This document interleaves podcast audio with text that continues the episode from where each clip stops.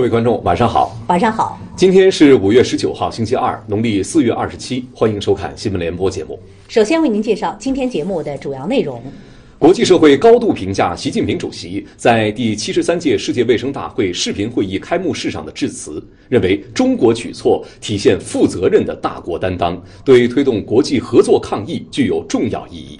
李克强就武汉霍尼韦尔公司新兴市场总部暨创新中心成立一事致贺信。全国政协十三届常委会第十次会议闭幕，汪洋主持并讲话。各地坚持做好常态化疫情防控，多措并举，保障产业链、供应链稳定。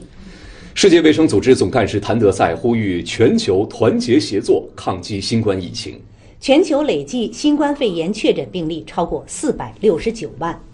各位观众，今天的新闻联播节目大约需要三十三分钟。接下来，请您收看详细内容。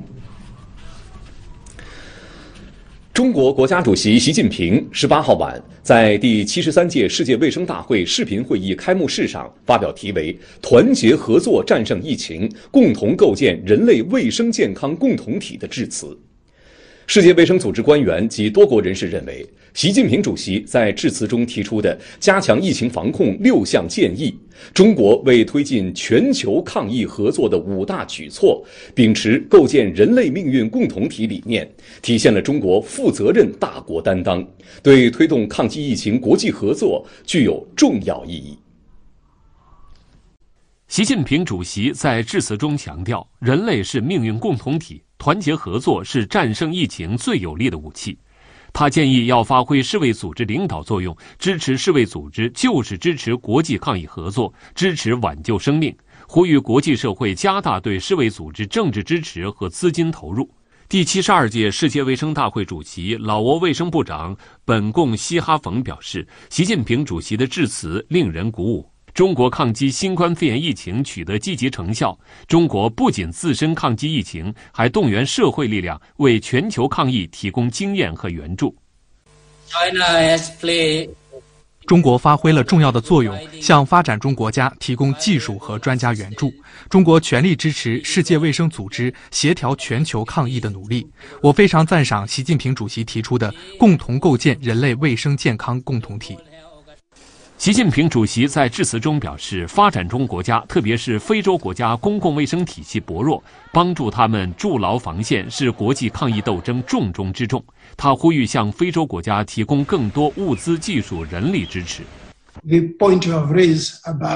目前，非洲国家急需个人防护用具以及其他的医疗物资。中国分享抗疫经验和其他抗疫资源，对于我们非洲国家应对疫情来说非常重要。还有什么能比中国在这场全人类面临的考验面前，向世界人民提供的帮助更能诠释构建人类命运共同体这一理念？中国现在在国际上所做的这一切，就是负责任大国所做的事情。当全世界面临新冠肺炎疫情这一严峻挑战时，中国帮助世界各国携手抗疫，这就是人类命运共同体。习主席讲话中强调中国对国际抗疫合作的支持，这是中国作为大国责任感的体现。讲话中提到支持非洲国家，与二十国集团成员一道，加大支持疫情压力特别大的国家。这有助于这些国家战胜疫情，以及之后恢复经济发展。习近平主席在致辞中宣布，中国将同联合国合作，在华设立全球人道主义应急仓库和枢纽，努力确保抗疫物资供应链，并建立运输和清关绿色通道。多国人士对此表示赞同。确保物资供应链对于全球抗击疫情非常关键。在抗击疫情方面，中国已经做得很好了。国际社会也应该行动起来，展开全球合作，确保在国际贸易中建立有效、更富有成果的供应链。这将造福我们的下一代。为推进全球抗疫合作，习近平主席呼吁国际社会携起手来，共同佑护各国人民生命和健康，共同佑护人类共同的地球家园，共同构建人类卫生健康共同体。多国人士对此深表认同，认为各国必须通力合作抗击疫情，共同构建人类卫生健康共同体，加强全球公共卫生治理。人类卫生健康共同体，这是非常重要的一个观点。理解这一点非常重要的是，我们要认识到，解决疫情危机不可能依赖某一个国家。必须是由来自全世界的科学家、学者乃至全球各国的共同参与。习近平主席提到，恢复世界经济需要各国携手并进。中国还表示，新冠疫苗研发完成并投入使用后，将作为全球公共产品。这一举措将有效地帮助正在遭受疫情困扰的人们。中国支持国际社会共同抗击疫情、渡过难关，展现了一个大国的担当。本台今天播发央视快评：携手共建人类卫生健康共同体。本台消息，霍尼韦尔公司新兴市场总部暨创新中心成立仪式，五月十九日在武汉东湖新技术开发区举行。国务院总理李克强致贺信。李克强表示，霍尼韦尔公司重视中国消费市场和生产基地，同中方长期保持良好合作，实现了共同发展。期待新兴市场总中心项目研发和生产更多智能化、安全化、更加贴近大众消费需求的高品质产品，用科技的力量助力中国和世界各国人民生活改善和社会发展进步。李克强指出，面对国内外经济下行压力，中国政府坚持深化改革开放的决心不会变，欢迎外国企业扩大对华投资与合作的承诺不会变。将继续建设市场化、法治化、国际化的营商环境，对各类所有制企业、内外资企业一视同仁。欢迎世界各国企业抓住中国扩大开放带来的机遇，更好实现互利共赢。政协第十三届全国委员会常务委员会第十次会议十九日在京闭幕，中共中央政治局常委、全国政协主席汪洋主持闭幕会并讲话。汪洋指出，过去一年多来，政协全国委员会及其常务委员会坚持以习近平新时代中国特色社会主义思想为指导，认真贯彻中共十九届四中全会和中央政协工作会议精神，聚焦决胜全面建成小康社会、打好三大攻坚战等任务，加强专门协商机构建设，认真履行各项职能，为党和国家事业发展作出了应有贡献。特别是在抗击新冠肺炎疫情的斗争中，全国政协认真学习贯彻习近平总书记重要讲话精神和中共中央决策部署，组织动员各级政协组织、各参加单位和广大政协委员积极参与、显担当、立足实际做贡献，有效发挥了人民政协作为专门协商机构和国家治理体系重要组成部分的优势和作用。汪洋强调。今年是全面建成小康社会和“十三五”规划的收官之年，全球疫情给我国发展带来的风险挑战增加，人民政协要锚定使命任务，在精准建言资政、助力收官之战上下功夫，在坚定信心决心、广泛凝聚共识上做工作，在创新方式方法、提高工作质量上求实效。为完成决战决胜脱贫攻坚目标任务，全面建成小康社会，交出合格的政协答卷。要全力做好全国政协十三届三次会议各项工作，见真言、谋良策、鼓干劲，严格落实疫情防控各项要求，严肃汇丰会纪，使大会成为一次提振精气神儿、传递正能量的会议，形成团结战胜一切、拼搏成就辉煌的强大合力。闭幕会审议通过了全国政协十三届三次会议议程草案和日程、全国政协十三届三次会议秘书长、副秘书长名单、全国政协常委会工作报告和关于提案工作情况的报告。有关草案和报告将按程序提请全国政协十三届三次会议审议。会议经过表决，通过关于同意夏宝龙不再兼任政协第十三届全国委员会秘书长职务的决定，任命金学峰为第十三届全国政协副秘书长，邓宗良、舒启明不再担任第十三届全国政协副秘书长。增补邱学强、傅政华为第十三届全国政协委员，增补邱学强、傅政华为社会和法制委员会副主任，邓宗良为民族和宗教委员会副主任。通过了关于接受向开进、臧洪请辞第十三届全国政协委员的决定和关于免去沈忠阳政协第十三届全国委员会常务委员职务、撤销其委员资格的决定。本台消息，今天出版的《人民日报》发表评论员文章，题目是“加快构建高水平的社会主义市场经济体制”。文章强调，构建高水平的社会主义市场经济体制，要在经济体制关键性、基础性重大改革上不断突破创新。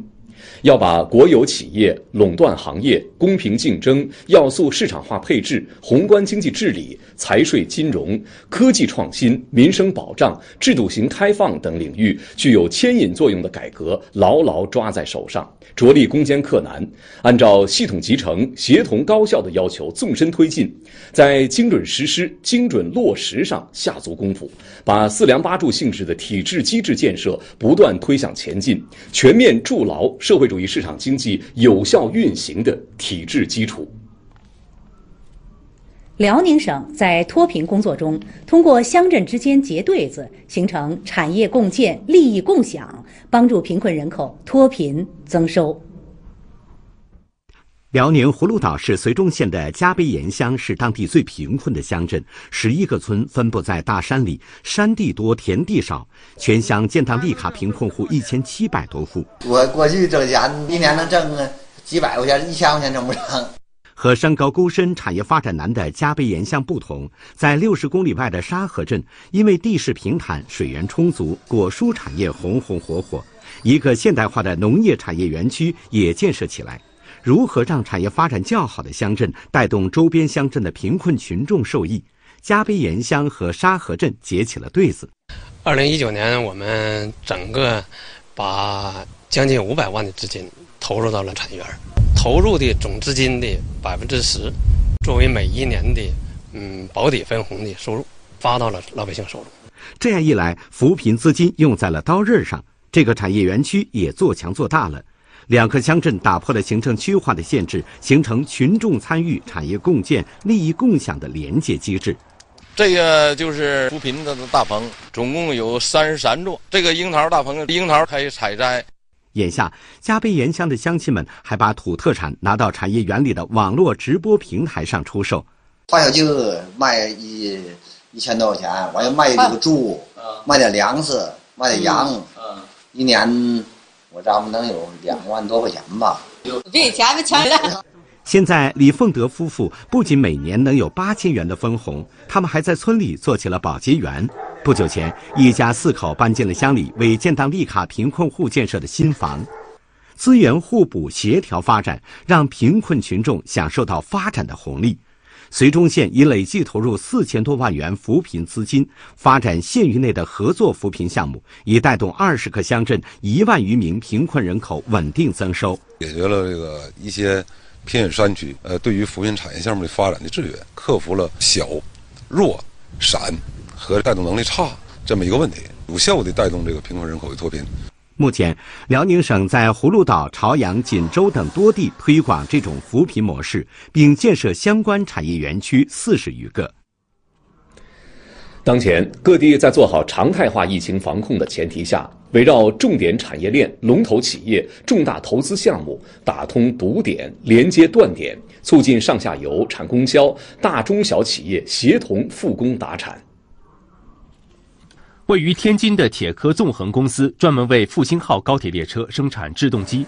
企业在国内有近三百家配套供应商。疫情发生后，各地复工时间不一样，导致五十辆列车的制动系统无法生产交付。天津市工信部门等牵头开展接链专项行动，一方面协调周边北京、河北的十二家配套商陆续复工，另一方面梳理出四十多家中小配套企业与企业撮合配对。针对对我们天津啊。产业链比较长，对经济这个影响比较大的啊，这个四个产业，呃，汽车产业链、石油化工、生物医药和动力电池啊，要举办一系列的产业链啊、供应链啊、资金链的对接的活动，打通这个产业循环、市场循环啊，这个经济循环。四川德阳拥有不少外贸企业，这一家从事 LCD 屏生产的公司，因疫情出口不畅，十四条生产线仅有四条开机生产。当地政府与跨境电商平台联手，通过平台资源优势来开拓海外市场渠道，免费为企业寻求海外订单。同时，企业也积极自救，重排今年研发目标，将分季度投入的研发资金进行整合。目前有八款新产品进入最后测试阶段。下一步，我们还将广泛收集企业在市场开拓、亏产困难等方面的问题和需求，发挥政府部门的作用，帮助企业走出困境，化危为机。在国内最大的牡丹芍药种植加工基地山东菏泽，当地有不少牡丹种植专业村，受疫情影响，原有销售渠道受阻。当地政府出资建设网络直播间，对花农开展电商培训，逐渐培育出一批既懂技术又善于带货的花农主播，能够让我们知道了直播间里的网友他们的对鲜花的需求到底在什么地方。此外，当地政府还牵线搭桥，让种植户与龙头加工企业签订保护价购销协议，并对在牡丹培育、技术创新等方面的带头人进行重奖，为产业发展积蓄后劲儿。新冠肺炎疫情发生后，科技部会同国家卫健委、药监局等十二个部门，聚焦临床救治和药物、疫苗研发、检测技术和产品等五个方向，取得突破性进展。在今天下午的国新办发布会上，科技部有关负责人介绍了疫情发生以来，科研人员第一时间分离鉴定出病毒毒株，并向世界卫生组织共享了病毒全基因组序列，并行部署五条技术路线推进疫苗研究。科研攻关，把疫苗的研发也作为重中之重，布局了五条技术路线来同步的推进。国家科技计划重点支持了十二项疫苗的研发任务。科技部有关负责人还介绍了2019年科技工作进展。2019年全社会研发支出达2.17万亿元，占 GDP 比重为2.19%，科技进步贡献率达到59.5%。集成电路实现14纳米工艺产业化，5G 研发应用和产业化全面推进。在国新办今天举行的新闻发布会上，交通运输部介绍了我国加快建设交通强国、推动交通运输行业高质量发展情况。我国“十三五”交通运输领域规划确定的重点任务、重大工程等进展顺利，二十三项主要目标指标完成良好。目前，交通运输行业统筹做好常态化疫情防控和交通运输服务保障，中欧班列航空客改货、货运包机等稳定国际供应链，助力全球共同抗疫。交通运输项目全面加快建设。在建项目现在的呃复工复产率，呃目前呢已经达到了百分之九十九点七，确保计划当中新开工的项目应开足开。能开，快开。交通扶贫脱贫攻坚取得了显著成效。截至二零一九年底，已经实现了具备条件的乡镇和建制村百分之百通硬化路，贫困地区具备条件的建制村通客车率达到百分之九十九点一。坚持发扬民主和增进团结相互贯通，建言资政和凝聚共识双向发力。过去的一年，全国政协认真贯彻中共中央决策部署，完善专门协商机构制度，紧扣党和国家中心任务，以多种形式履职尽责，进一步开创了工作新局面。二零一九年，中办国办印发《大运河文化保护传承利用规划纲要》。全国政协组织委员沿大运河两岸展开深入集体调研，并召开多场专题协商会，破解地方政府在规划纲要实施过程中遇到的问题和困难，推动大运河沿线区域经济社会发展。在政协这个大平台上，充分的凝聚了共识，集中了我们这个专家学者、政协委员的才智，起了很好的推动作用。积极协助党和政府破解民生难题，围绕减少和防止贫困人口返贫、加强农村基本公共文化服务建设、推动乡村振兴、黄河上游生态保护和开发利用工作等主题，全国政协多次组织委员赴云南、贵州、甘肃等地展开专题调研，并向相关部门提出一系列建议。一年来，全国政协坚持以党和国家中心任务为中心，举办多场协商议政活动，召开推动制造业高质量发展专题议政性常委会会议，就创新驱动发展组织百名院士委员专题协商，持续以基础研究与创新驱动发展战略为主题开展界别协商，密切关注中美经贸摩擦下的宏观经济运行，就减税降费、防范化解重大风险等提出建议。人民政协工作围绕中心，服务大局，就国家经济社会发展、人民生活改善，特别是脱贫攻坚，进行深入调查研究，提出了许多被党和政府采纳的意见和建议，为全面建成小康社会做出了重要贡献。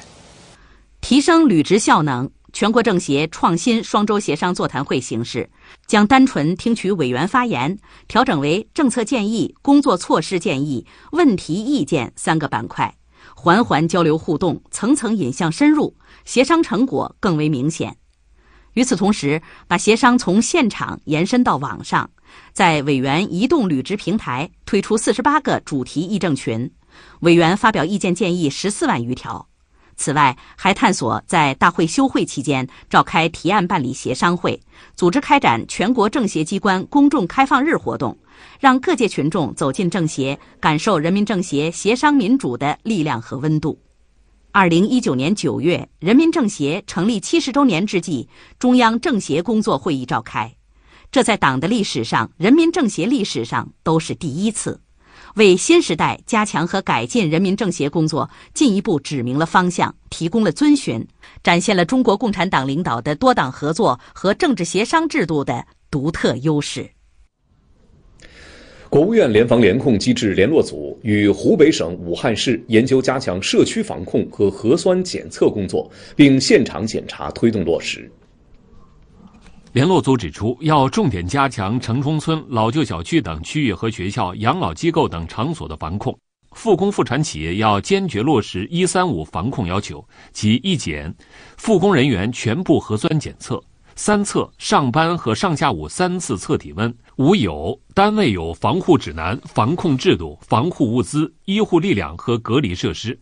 核酸检测当前要优先对离鄂离汉务工人员全检测，对窗口单位、服务行业等直接为群众提供服务的人员全检测，对复工复产企业人员全检测，对核酸检测阳性的无症状感染者加做血清抗体检测、血常规和 CT 检查，根据检测结果分类管理，精准防控。今天，国务院联防联控机制新闻发布会介绍了最新疫情以及疫情防控国际合作与交流情况。截至五月十八日二十四时，三十一个省区市和新疆生产建设兵团报告现有确诊病例八十五例，其中境外输入确诊病例四十六例，当日新增确诊病例六例，其中境外输入病例三例。本土病例三例。五月十八日零至二十四时新增接受医学观察的无症状感染者十七例，当日转为确诊病例一例。发布会介绍，自三月十一日新冠肺炎疫情全球大流行以来，全球新增确诊病例超过四百五十万例。同期，中国新增境外输入确诊病例一千六百二十二例，本土确诊病例二百零七例。全国疫情形势总体稳定，但外防输入压力持续加大，要严防疫情反弹。本台今天播发国际锐评：美国政客玩弄台湾议题，只能是痴人说梦，自取其辱。锐评指出，进入五月以来，为摆脱自身疫情防控混乱的困境，并给中国制造麻烦，一些美国政客卖力炒作所谓台湾参加世界卫生大会。美方一些人士眼花缭乱的表演，把民进党当局玩得团团转。其实，美国政客也清楚，挑战一个中国原则，再怎么折腾，也必然是一败再败。正如世卫组织法律官员史蒂文·所罗门日前所强调的：“中华人民共和国是中国在联合国系统中的唯一合法代表。”世卫组织在这一问题上与联合国保持一致。美国政客的装腔作势，不过是让民进党当局继续充当遏制中国大陆的棋子，并借机敲诈勒索一番而已。美国一些政客鼓噪的台湾参加世卫大会灰溜溜收场了，这再次证明某些美国政客在疫情防控上企图玩弄台湾议题、搅局世卫大会的险恶伎俩是如此不得人心。其与民进党当局鬼哄鬼似的双簧表演，再次在全世界面前丢人现眼。瑞平强调，台湾台威胁不了任何人，也绑架不了国际社会广泛民意。企图玩弄台湾议题遏制中国，门儿都没有。美国政客们，还是省省心吧。下面来看一组联播快讯。国家林业和草原局发布一至四月全国三点七亿人次参加义务植树，截至四月底，全国共完成春季造林四千七百四十二点九七万亩，占全年计划任务的百分之四十七左右，与去年同期基本持平，为确保完成全年造林绿化任务奠定了基础。今天，国务院新闻办召开发布会，邀请最高人民法院有关负责人介绍人民法院依法妥善审理涉疫情民商事案件和营造法治化营商环境有关情况。疫情发生以来，人民法院以发布典型案例、制定司法政策等方式，全面落实“六保”任务，服务保障疫情防控和经济社会协调发展。自然资源部近日下发通知，对乱占耕地建房、违反生态保护红线管控、要求建房、城镇居民非法购买宅基地、小产权房等，不得办理登记，不得通过登记将违法用地合法化。十八日，北京市海淀区发布中关村科学城北区发展行动计划。未来几年，海淀区将盘活释放七百多万平方米的产业空间，统筹投入建设资金近一千六百亿元，打造高品质城市新形态以及具有全球影响力的科技产业创新中心。近日，中国银行海南省分行依托跨境金融区块链出口应收账款融资平台，成功为通威海南水产食品有限公司办理一笔金额为一百点二万美元的出口应收账款融资业务。该平台有效解决传统贸易融资业务流程中贸易背景真实性审核、信息不对称、信息可获得性较差等问题。日前，青海发布，今年将正式启动青海湖国家公园三年行动。三年行动目标为：二零二零年编制完成青海湖国家公园总体规划；二零二一年开展青海湖国家公园申报工作；二零二二年正式设立青海湖国家公园。今天，第十届中国花卉博览会倒计时一周年活动在上海举行，吉祥物圆圆、梦梦正式亮相。第十届中国花卉博览会是由国家林业和草原局、中国花卉协会、上海市人民政府主办，将于二零二一年五月在上海市崇明区举行。二零二零年两会召开在即，中央广播电视总台五 G 加四 K、八 K 加 AI 媒体创新应用推广活动周今天启动。现场展示了通过 5G 网络传输 8K 实时影像，并对收录的 8K 信号进行快速编辑的 AI 智能云剪辑系统，让现场人员感受到媒体传播技术的耳目一新。总台将充分利用这些创新应用，全方位、多角度报道今年的全国两会。据介绍，以两会为契机，总台将继续与运营商等合作单位共同积极开展五 G 环境下的视频应用和产品创新，推动广播电视媒体和传播技术实现跨越式发展。总台设置的 8K 实时视频将同步在新媒体平台和全国各大城市的四十多万个超清大屏展示。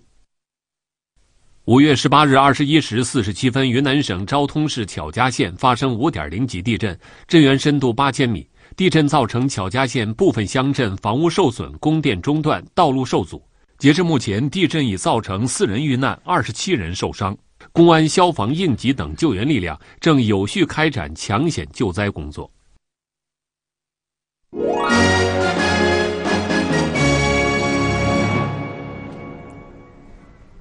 世界卫生组织总干事谭德赛十八日十八号在第七十三届世界卫生大会上再次呼吁全球团结协作抗击新冠疫情。他表示，世界并不缺乏抗疫所需的工具、科学或资源，缺的是对使用这些工具、科学和资源的持续承诺。谭德赛在大会发言中说：“新冠肺炎疫情是我们这个时代的重大卫生危机，每个国家和组织都必须评估其疫情应对工作，并从中吸取经验和教训。” Now more than ever，现在比以往任何时候都更需要一个更健康、更安全、更公平的世界，以及一个更强大的世卫组织。除了团结在一起，没有其他方式可以前进。在当天的大会上，联合国、非盟等国际组织以及法国、德国、南非等国领导人，在发言中肯定世界卫生组织的重要作用，呼吁加强国际合作，共同抗击新冠肺炎疫情。